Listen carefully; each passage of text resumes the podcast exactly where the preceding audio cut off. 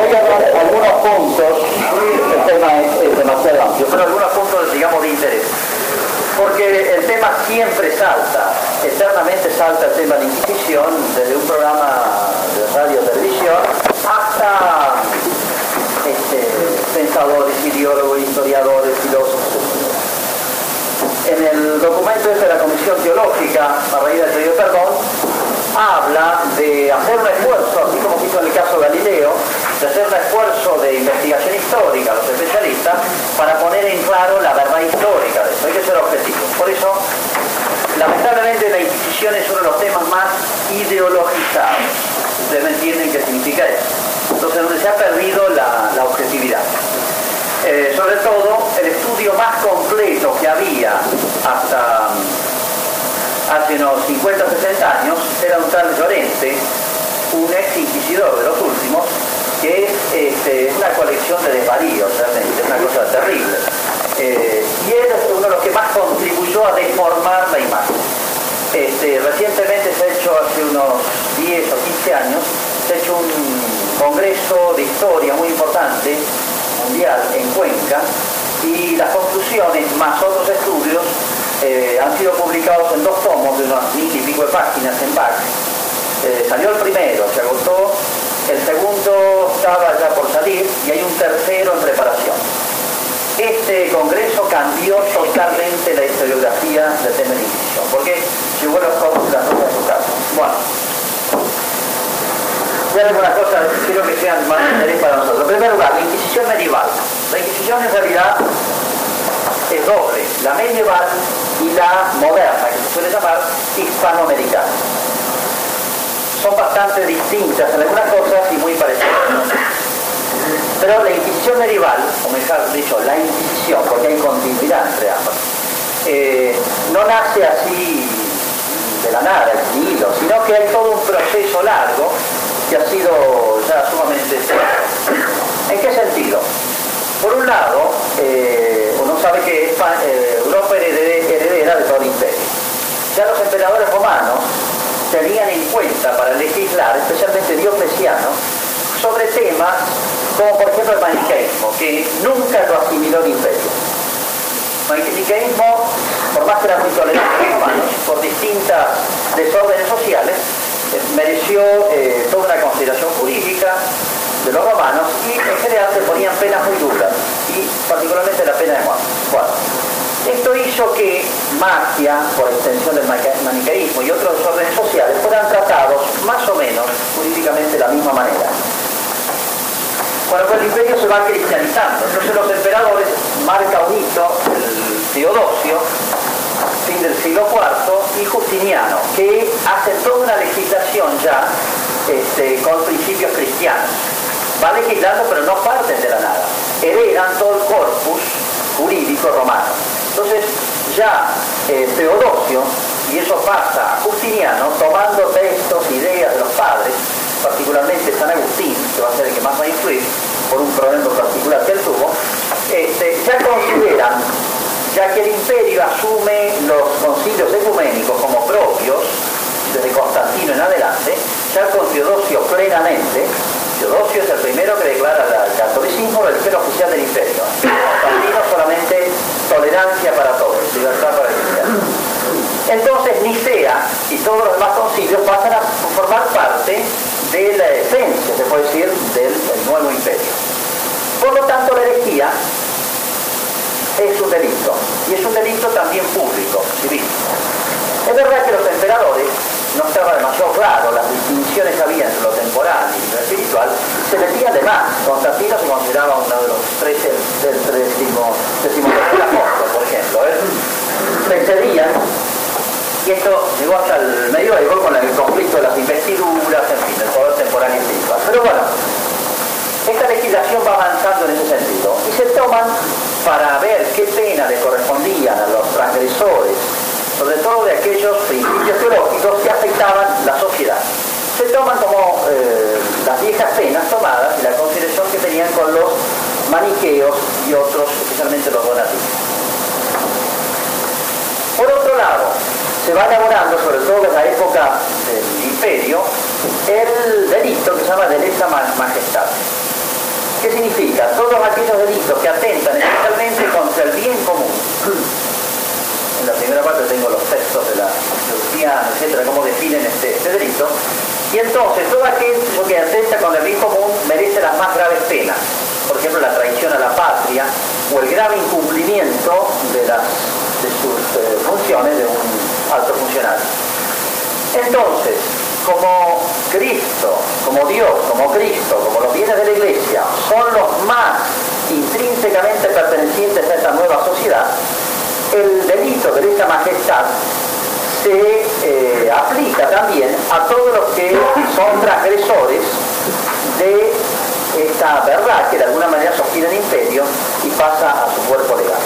Entonces, es interesante esto como va pasando porque cuando el Papa Inocencio III va a definir en un decreto fundamental el constituir la Inquisición, hace referencia a este delito de lesa majestad. Pero es un largo proceso de asimilación de las leyes civiles a, esta legislación que toma temas religiosos. Por otro lado, hay toda una historial dentro de la Iglesia. Siempre estuvo claro, y eso nunca se puso en duda, de que la fe no podía ser, al acto de fe no podía ser nadie coaccionado, podía ser libre. Este, ya por ejemplo, creo que es el tertuliano, el Alcancio decía verbis non verberibus debe sernos llevado a la, fe. Fides es audito y la, audición por la palabra, o sea, por las palabras uno escucha y acepta libremente. Eso siempre estuvo claro, pero sobre todo de los donatistas en el norte de África y especialmente San Agustín, que incluye tanto el medioevo, eh, mereció una consideración especial por parte de los padres de. Pasó lo siguiente, San Agustín tiene tres épocas. En primer lugar, cuando toma posesión de, del obispado ahí, se dedicó mucho la, tolerancia con esta difícil situación de los donatistas, que eran muy militantes. Lo más que pedía la intervención de la autoridad política era para medio obligarlos a que se sentaran a charlar, a hacer las disputas esas que tuvo con ellos. En un segundo momento, San Agustín ve que esto no funciona y entonces pide una mayor intervención para que no, los donatistas no eh, afecten la predicación de la iglesia, la tranquilidad de la iglesia, En un tercer momento, que la legislación imperial se hace inedicto de tolerancia, eh, los donatistas se ponen mucho peores, se puede decir, sobre todo un grupo que tenían, que eran una especie de circunceliones, se llamaban, que hacían estragos por todos lados. Este, entonces, un sínodo de Cartago, donde está San Agustín, eh, pide al Estado que ponga más rigor al ley, donde estaba incluso la pena anual. Todo esto fundado en cartas San Agustín, Esto fijó un poco el estilo del medioevo, es decir, dentro de la iglesia comenzó a pensarse si no debía elaborarse una legislación canónica también, pero en relación a la del Estado, que permitiera, por un lado, permitiera la libre predicación de la fe y por otro lado frenara los errores, sobre todo aquellos que difundían los errores más graves para la sociedad particularmente los que afectaban el bien común. Bueno, entonces, esto es un largo proceso y así llegamos hasta el siglo XI. Más o menos estos temas desaparecen, el dogmatismo desaparece, el arrianismo también, y hay, digamos, una cierta paz en este sentido dogmático, pero por el siglo XI más o menos comienzan a aparecer, como conocemos de historia, en el centro de Francia, norte de Italia, etc., grupos de gnósticos. Son los cátaros, después llamados albigenses, Aparte, otros que van a ser lejanos antecedentes del protestantismo, como Pedro Baldo y los valdenses. Y aparte otros especies de iluminados, como León de la Estrella o Arnaldo de Brescia en Italia.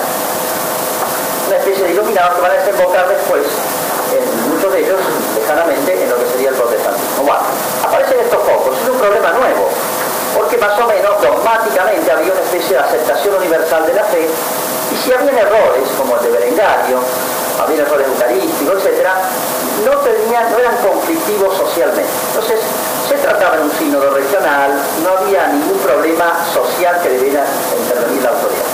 Pero ¿qué pasa?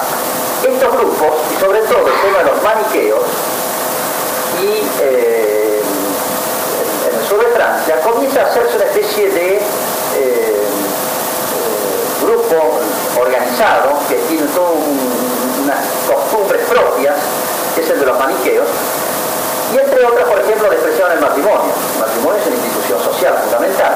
Entonces, tocaban algo que tenía mucha repercusión en la vida. Segundo, ellos decían que era pecado el juramento. Todo el tejido social antiguo no estaba tanto basado en leyes escritas, en, perdón, en, contratos escritos, sino en juramentos, en fidelidades, una red de fidelidades.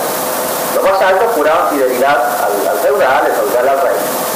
Ellos decían que todo juramento era malo, por lo tanto destruían todo el tejido social. O sea, creaba esa, imposible esa relación de, compromiso humano. Aparte tenían otras costumbres, por ejemplo la endura, ellos con el desprecio que tenían por lo material, sostenían, la endura es el, principio del suicidio. Ellos lo ponían como una de las cosas para algo más directas, el suicidio, que lo hacían generalmente eh, muriendo de hambre, se dejaban morir de hambre. Entonces, no era una cuestión de una opinión sobre cómo era la transustanciación, sino todos estos principios de los maniqueos, cátaros y estos iluminados, tenían repercusión social fuerte. Entonces, ha habido, por otro lado, un proceso de evangelización, de profundización de las costumbres cristianas, de afianzamiento de todo ello, de manera que hay todo un, un ambiente, un consenso se puede decir, en los principios de la fe. De manera que estas cosas raras, que no solamente son de una persona, sino que eran grupos perfectamente organizados y que a veces, como en el caso de los maniqueos, adhirieron señores feudales, hicieron directamente una zona cuasi cátara y maniquea.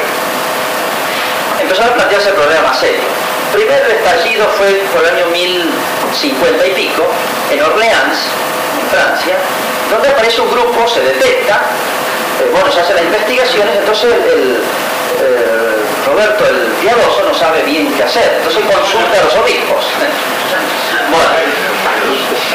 eh, se hace un sínodo, el sínodo de Orleans, y decide que sí, que realmente hay errores graves en la fe y debe aplicársele penas. Pero mientras hacen todo esto, el pueblo enfurecido los va a buscar a la cárcel, toma la cárcel, los saca y los, prende, los, quema todos. cuando termina el sínodo, resulta que los va a matar a todos. Este fenómeno,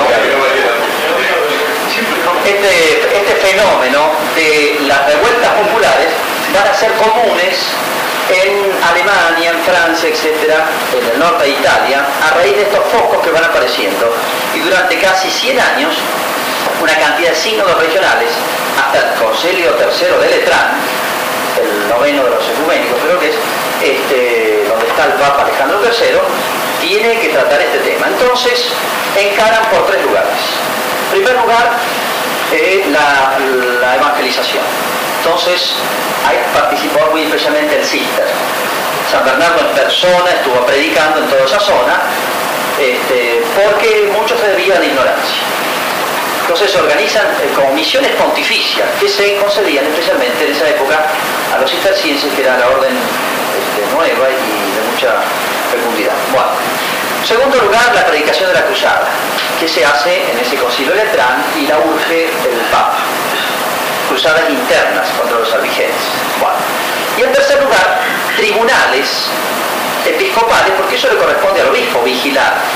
Pero Claro, los obispos no tenían tiempo, no había experiencia, etcétera, de cómo tratar un problema nuevo. Suponía eh, toda una, constituir todo un tribunal, con todo un procedimiento. ¿Cómo se procedía jurídicamente aquí? Entonces, eh, los papas, Lucio III, Inocencio III, después Gregorio, el Papa Gregorio, eh, van a ir avanzando en crear un cuerpo, una institución nueva tomando un poco el modo como se procedía jurídicamente, se hacían los procesos de la legislación civil, pero para tocar este tema en especial, porque los reyes, si no se metían de más, y si no se metía el pueblo, hay cantidad de casos, pero en todos los países, de estas intervenciones del pueblo que agarraba por su, hacía justicia por su cuenta, y siempre al pueblo. Entonces los reyes le urgen a, la iglesia decir, bueno, ¿qué hacemos? Consultas a los papas, consultas a los sínodos, y entonces se, hace esta institución y se elabora así todo un código penal, se hace todos los procedimientos que van a dar lugar a la Inquisición. Eh, para mayor garantía se puso a las dos órdenes nuevas a la cabeza de estos organismos, que eran organismos eclesiásticos civiles. todo el juicio, el procedimiento lo hacía la iglesia. Y la sentencia la daba la iglesia, evidentemente, pero la ejecutaba la sociedad civil.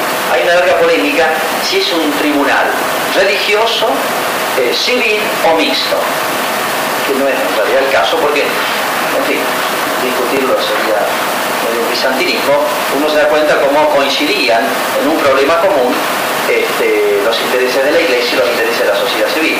Y de alguna manera había participación de ambos. Bueno, esta es rápido la Inquisición medieval, eh, que funciona mucho en Francia, norte de Italia, Alemania y eh, en España solamente en Aragón por influjo especialmente de Raimundo, San Raimundo de Peñanfort, que fue el asesor del Papa para las decretales, donde se va armando el corpus legislativo y toda la experiencia sobre cómo debe procederse. Porque eran, temas muy difíciles de, resolver. Fue realmente un desafío para la Iglesia. Este, San Raimundo de Peñafort elabora, fue el asesor del Papa, después vuelve a España, él influye para que el Papa pida que se instaure la Inquisición en España y elabora el directorio del Inquisidor, que fue uno de los, uno de los clásicos, punto de referencia, y después el directorio de Eimerick, que es un dominico que trabajó con el Papa también, que es del año 1380 por ahí, este segundo directorio. Bueno, rápidamente entonces esta es la Inquisición medieval. Eh, los temas más polémicos en estos serían, primero, eh, el tema de, la, de las penas y el tema de la tortura. Eh, lo, voy a explicar enseguida. Bueno, damos un salto a la Inquisición española del siglo XVI.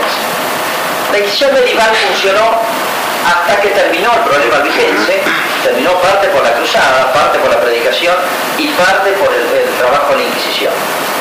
Eh, hubieron varios excesos, e incluso uno de los principales inquisidores este, en Francia fue eh, juzgado después por Inquisición y condenado a cárcel perpetua y otro caso de otro inquisidor que fue, lo mató el pueblo por la, el rigor que, tenía, el pueblo mismo lo terminó asesinando a él. Bueno, un alemán.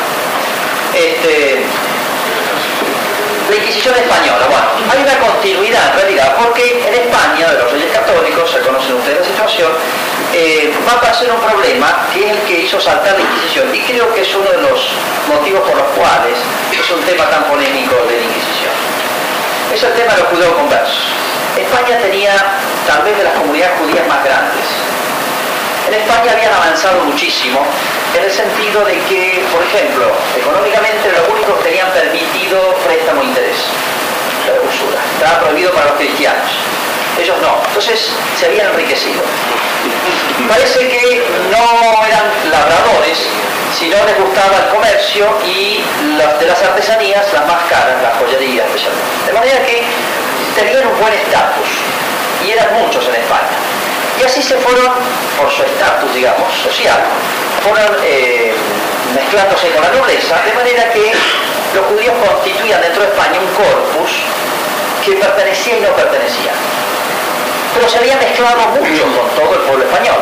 Y España no tuvo eh, prejuicios, como se suele decir, con los judíos. De hecho, qué sé yo, el rey Alfonso el Sabio tenía en la corte muchísimos médicos, eh, de ecónomo del reino era judío, o sea, participaban naturalmente en todas las actividades.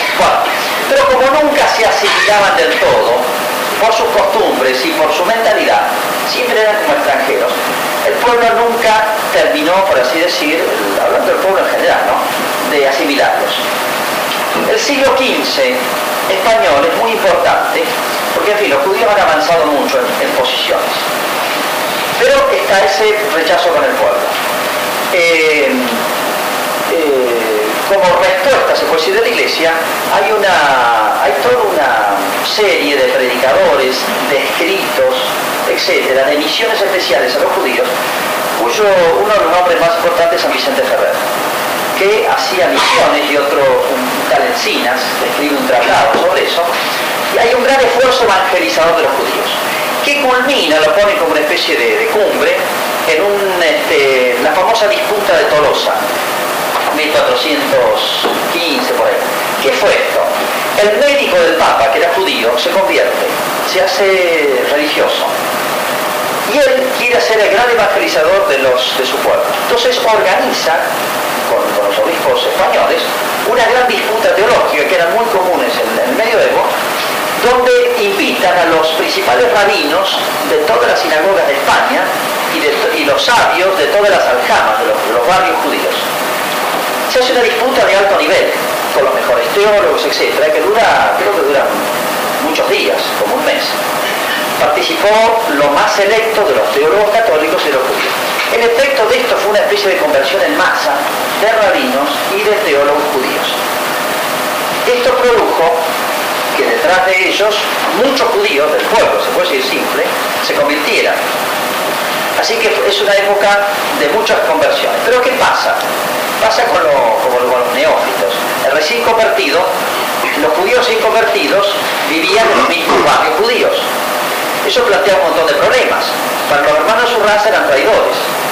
Para los católicos decía, se convirtió, pero se había convertido en todo. Bueno, entonces, los judíos conversos eran tantos, o judíos cristianizados, eran tantos en España y ocupaban posturas, eh, lugares importantes, socialmente hablando. Pertenecían a la nobleza, tenían mucho influjo social, económico, etc.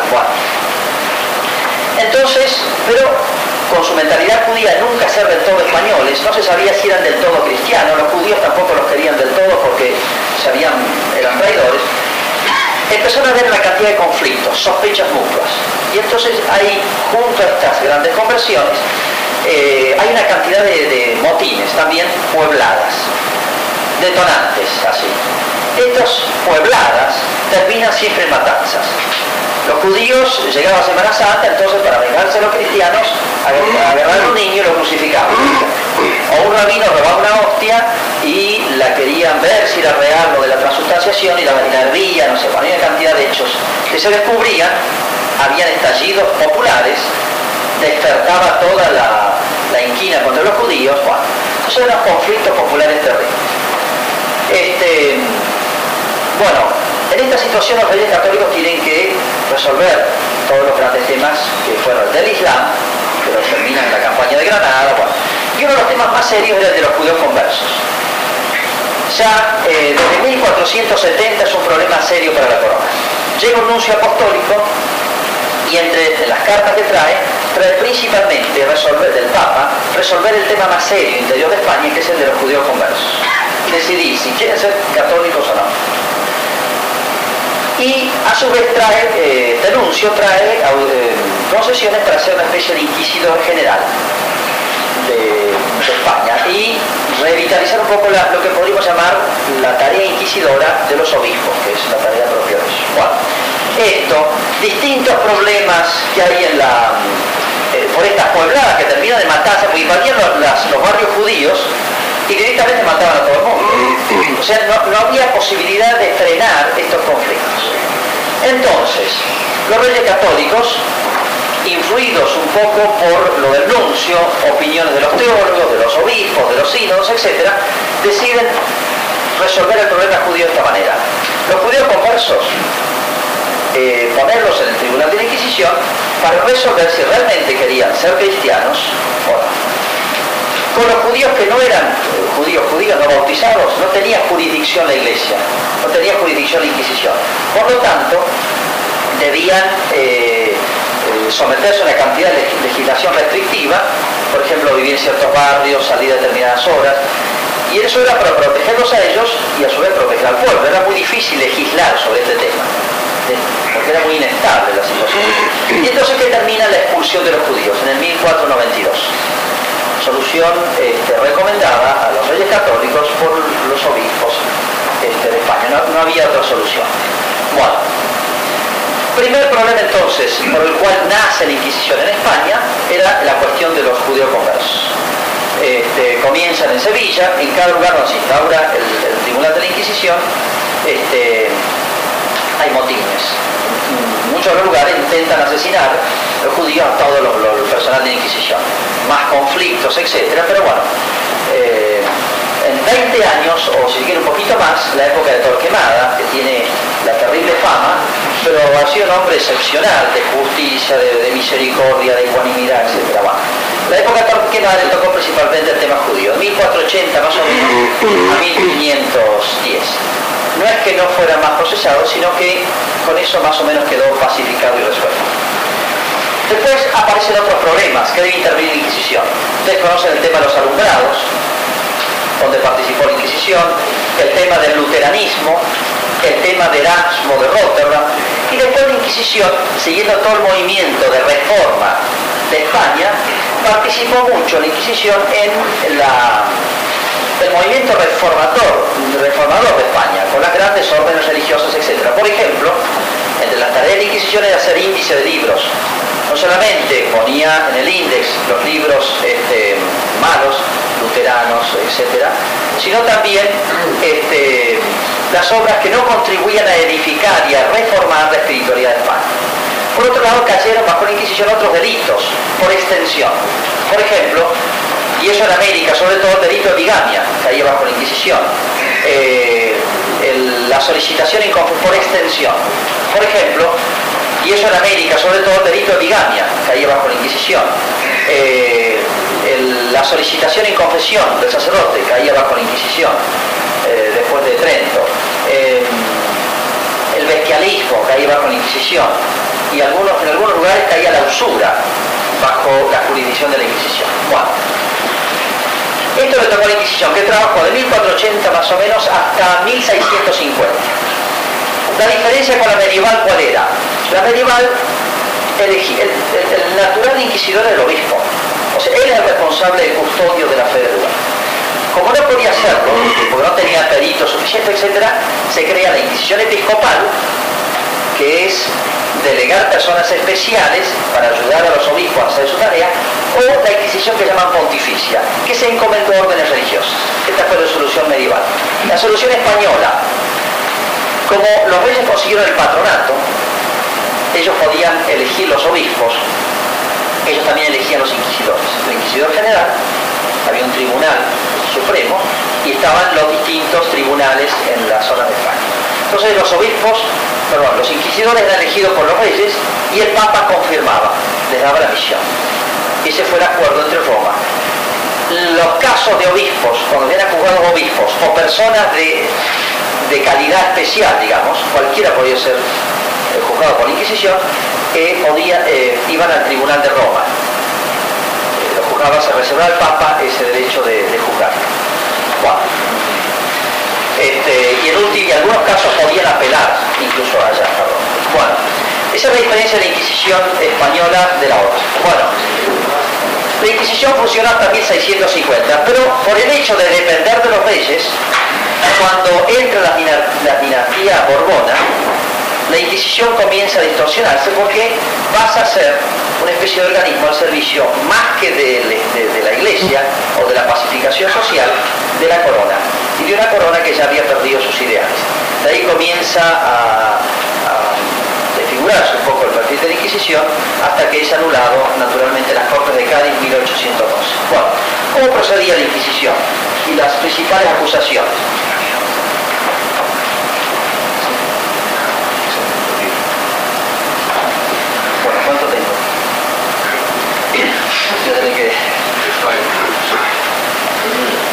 Bueno, eh, salto, no, no. Este, bueno, voy a la conclusión.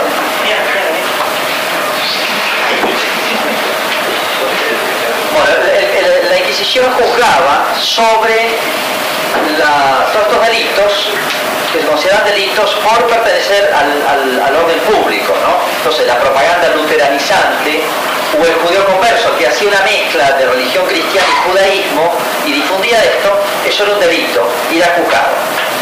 Los procesos que hacía la Inquisición, en todos los pasos, la, la,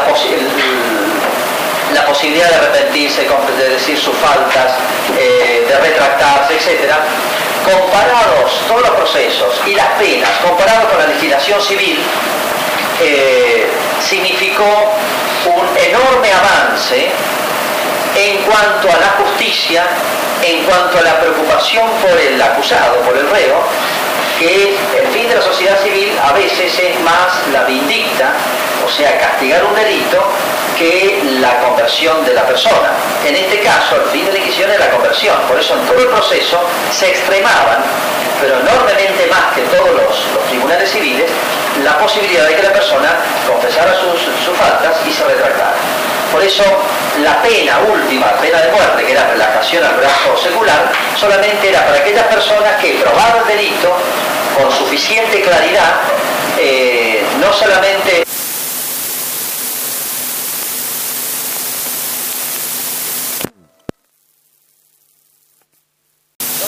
Eh, no solamente eh, no querían retractarse, sino que mantenían obstinados hasta el final. Incluso aquel que esté condenado se, se arrepentía, ya camino, se puede decir, a, a, a la pena, en vez de ser la pena normalmente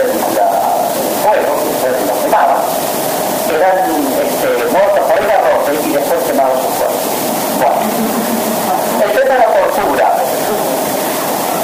Realmente hay muchos temas que no puedo tratar. El tema de la tortura que, bueno, en cuanto a las condenas a muerte, en número y en eh, gravedad de los delitos, si uno compara con toda la legislación civil de la época, son enormemente, se puede decir, más misericordiosos, más misericordiosos y son mucho menos. Por ejemplo, en, en todos los 350 años, perdón, 150 años de Inquisición en, España, en todos los procesos que hubo, se calcula que hay aproximadamente unos 10.000 condenados por muerte. Y en la sociedad civil, por otros delitos, es 10 veces superior más o menos. En Alemania se, por delitos, en el siglo XVI nomás, por delitos de brujería, magia, etc., hay unos 100.000 personas que ejecutaron. O sea, no hay ninguna comparación tema de la, de la, y en América prácticamente no funcionó la Inquisición. Por más que el que visite Lima va a encontrar el Museo de Inquisición y es todo figuras de seda, donde hay un tipo viéndole las piernas y un trailer con un devocionario al lado, etc. Eso nunca existió, ese tipo de, de, de pena y de, de, torturas acá en América.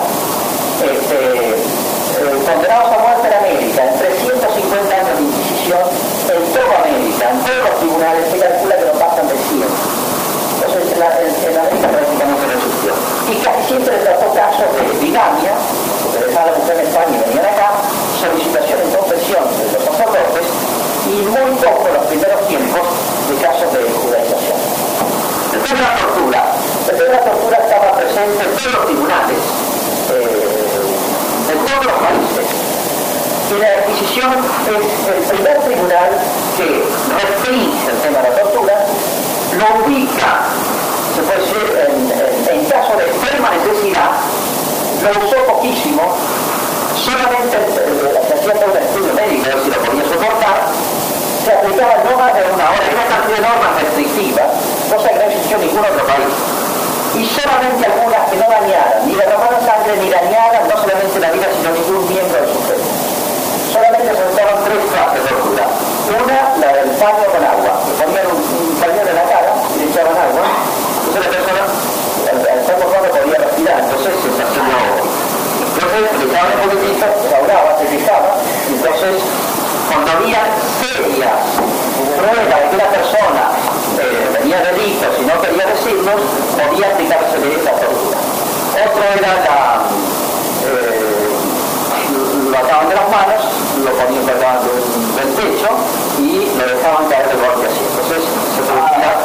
Ese tipo de pena no se usó nunca, estaba teóricamente contemplado, sino en algunos tribunales de Valencia. En todos los procesos de judíos nunca se usó la, la, la tortura. Y otro era el torniquete, le ponía una soga acá y se la apretaba. La apretaban una soga, dos, o le daban vueltas y la iban apretando. Esa es la, bueno, comparado con todas las legislaciones, eh, el tema de la tortura no tiene ni, ninguna comparación por la benignidad y todos los eh, recaudos que se tomaron. Por eso, la acusación de que eh, Inquisición, sinónimo de tortura, único responsable en la antigüedad, eso es totalmente falso. Bueno, después, termino con estas conclusiones.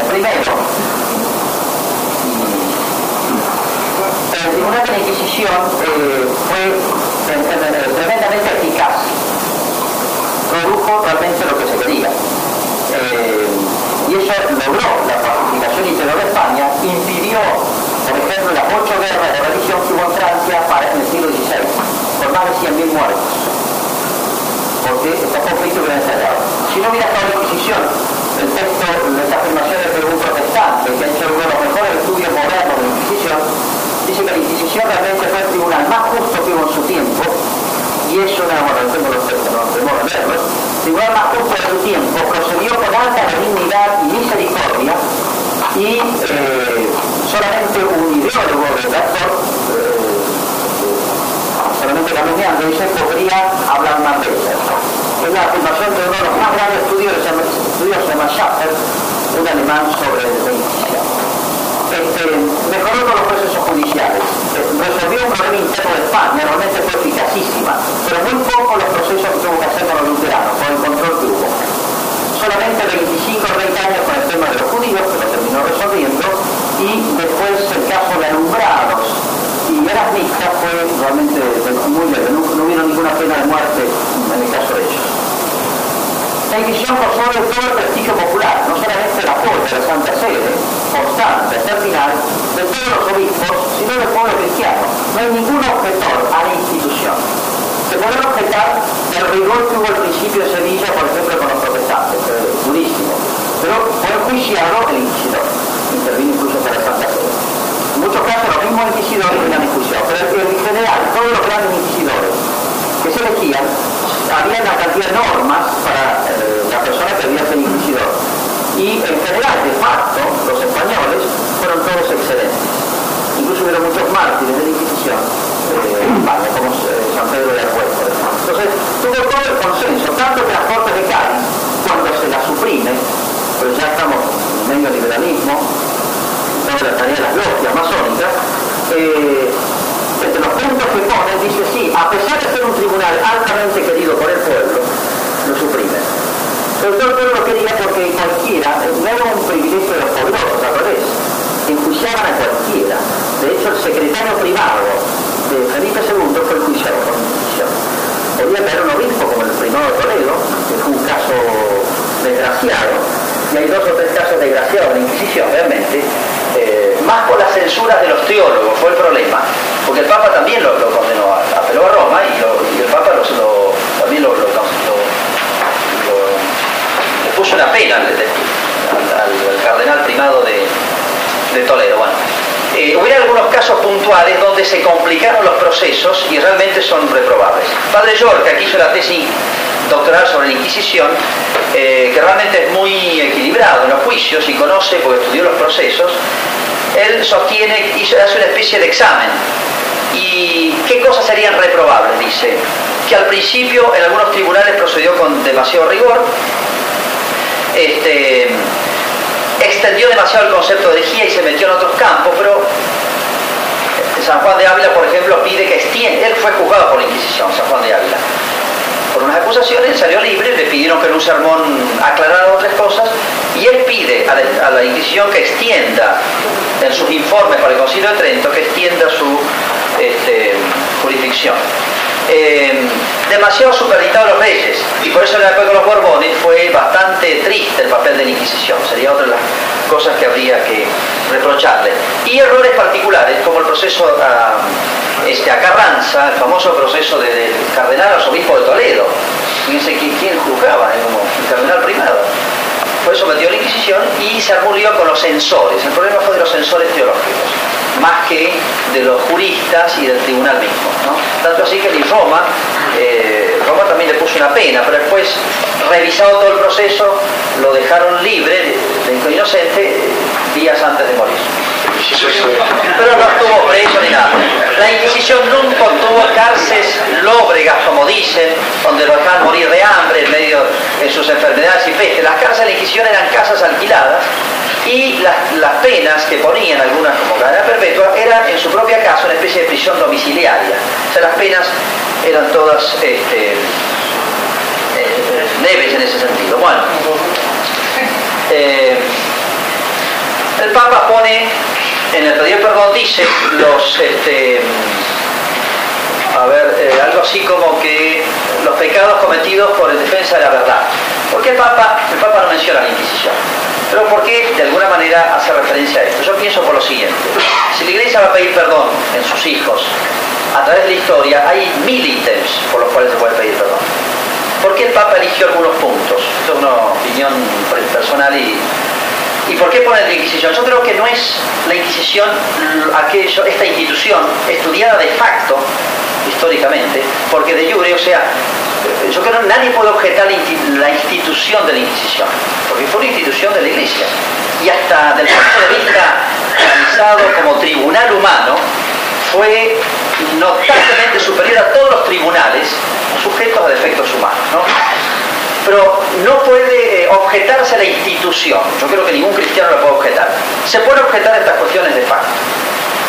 El, proceso a Carranza, el rigor excesivo en tal tribunal, o aquellos otros este, inquisidores alemán o, francés que al final fueron sentenciados. Bueno, eh, yo creo que el Papa pone estos ítems porque son para los enemigos de la Iglesia los puntos más cuestionados de la Iglesia lo pone con esa intención, como para decir a los que están afuera, no a los que están adentro, los que están afuera, ustedes, lo más horripilante que ven de la iglesia esto, bueno, yo aún pido perdón porque en estas cosas ha habido muchas flaquezas humanas.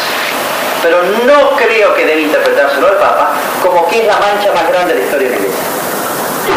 Y es por autores que no son nada por así decir, este, ideologizados, por así decir, de derecha, usamos un término sumamente equilibrada. Le doy el juicio a este protestante, que es uno de los mejores trabajos, dice que no, analizado objetivamente, sin ideología, la Inquisición tiene, eh, yo creo que es una gloria de la Iglesia, la Inquisición, tanto la medieval y sobre todo la española. Este, mientras trabajó y logró los objetivos que realmente el Papa, los obispos, se lo habían propuesto. Salto un tema que sería interesante ver, es el paralelamente Lutero. Decía, no debe discutirse con los herejes, se los ha de condenar sin escucharlos. Y mientras perecen en la hoguera, los fieles deberían perseguir el mal hasta en sus fuentes, lavando sus manos en la sangre de los obispos católicos y del Papa, que es el diablo disfrazado. O sea, fíjense, mientras en España se hace un esfuerzo enorme por ser justo en los procesos, están se conservan todos los procesos, así que en esto no hay posibilidad de macaneos, salvo el error voluntario, esta es la opinión de Lutero, peor la de Calvino. En Ginebra estableció el consistorio donde murió Servet. El caso Servet es uno. Pero era terrible, vigilar la vía privada, el fuego de damas prohibía, y eran penados por delitos levísimos, penas gravísimas.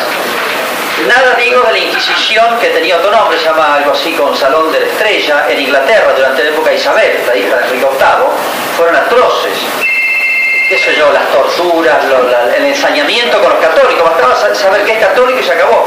No había defensa ni nada de nada, no había tribunales directamente. Y no digo nada de la Revolución Francesa, que predica la fraternidad y que fueron los primeros, el espíritu de la Revolución Francesa que objetó la Inquisición. Eh, fue atroz lo que hicieron, todos conocemos los,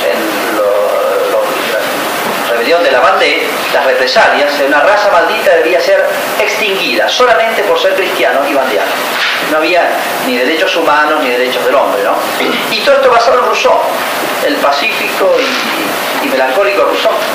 Él decía que se pierde el derecho a la vida cuando yo no sintonizo con la voluntad popular. Entonces esto dio pie a Robespierre, a Danton, etcétera, todos fieles discípulos de Rousseau, de Voltaire, ¿no? Danton decía, hacer como hace la naturaleza, no fijéis en los individuos sino en la especie. Pues los individuos había que liquidarlos, lo que interesa es la especie humana. Entonces, cotejando con todo esto, yo creo que es bien estudiado y siendo sin ideología y objetivo, creo que es una, es una gloria de la iglesia que hay que conocer y saber defender. Muy bien.